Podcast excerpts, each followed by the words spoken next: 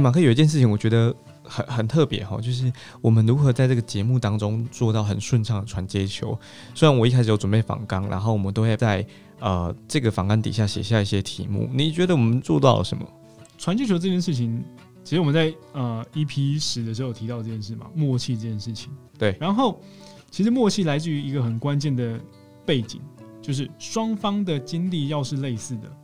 哦哦，就是我们过去工作或者是成长的环境或念书的环境。对，因为你唯有这样子的环境，或者你唯有这样子的相处，甚至呃类似的经历，你才有办法去接到对方可能提出来的各种问题也好，或者是今天接到对方可能提出来的各种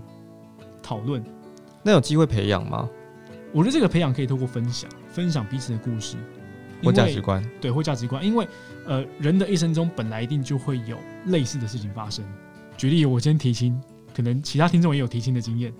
但这种时候，如果我们今天好，假设我今天跟 A 观众、B 观众在讨论提亲这件事情，嗯，当大家都有提亲经验的时候，就能够互相传接球了。哎、对我上次也怎么样？哎、对我上次也怎么样？啊，我觉得有个最经典的案例，男生会讨论当兵。哦，当是男生在讨论当兵的时候，传接球做的一定特别精准。对，尤其是班长，为什么每次讲话都可以这么，就是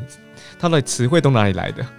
对，？OK，我我想跟听众们分享，因为我们在写第九集跟第十集的时候，我在第九集里面写到一个到位的情报有五个条件，然后马克在写第十集他写了 print，可是在那之前我们其实没有看过对方所写的内容，但其实五个条件跟 print 它是很类似的，它它可以说是它几乎是相通的，我觉得这很不可思议。